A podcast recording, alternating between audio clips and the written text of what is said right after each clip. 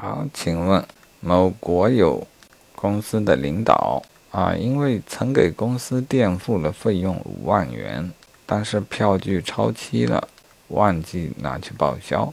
为了挽回损失，就找人串通虚开发票，找财务去套取这个五万元劳务费。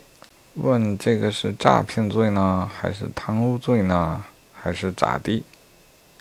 好，本题中既非贪污也非诈骗啊，因为两罪均要求具有非法占有的目的，而题目中他的目的是报销自己所垫付的费用，认为其手段违反了纪律，但主观上并没有非法占有公司财物的目的啊，因此不构罪。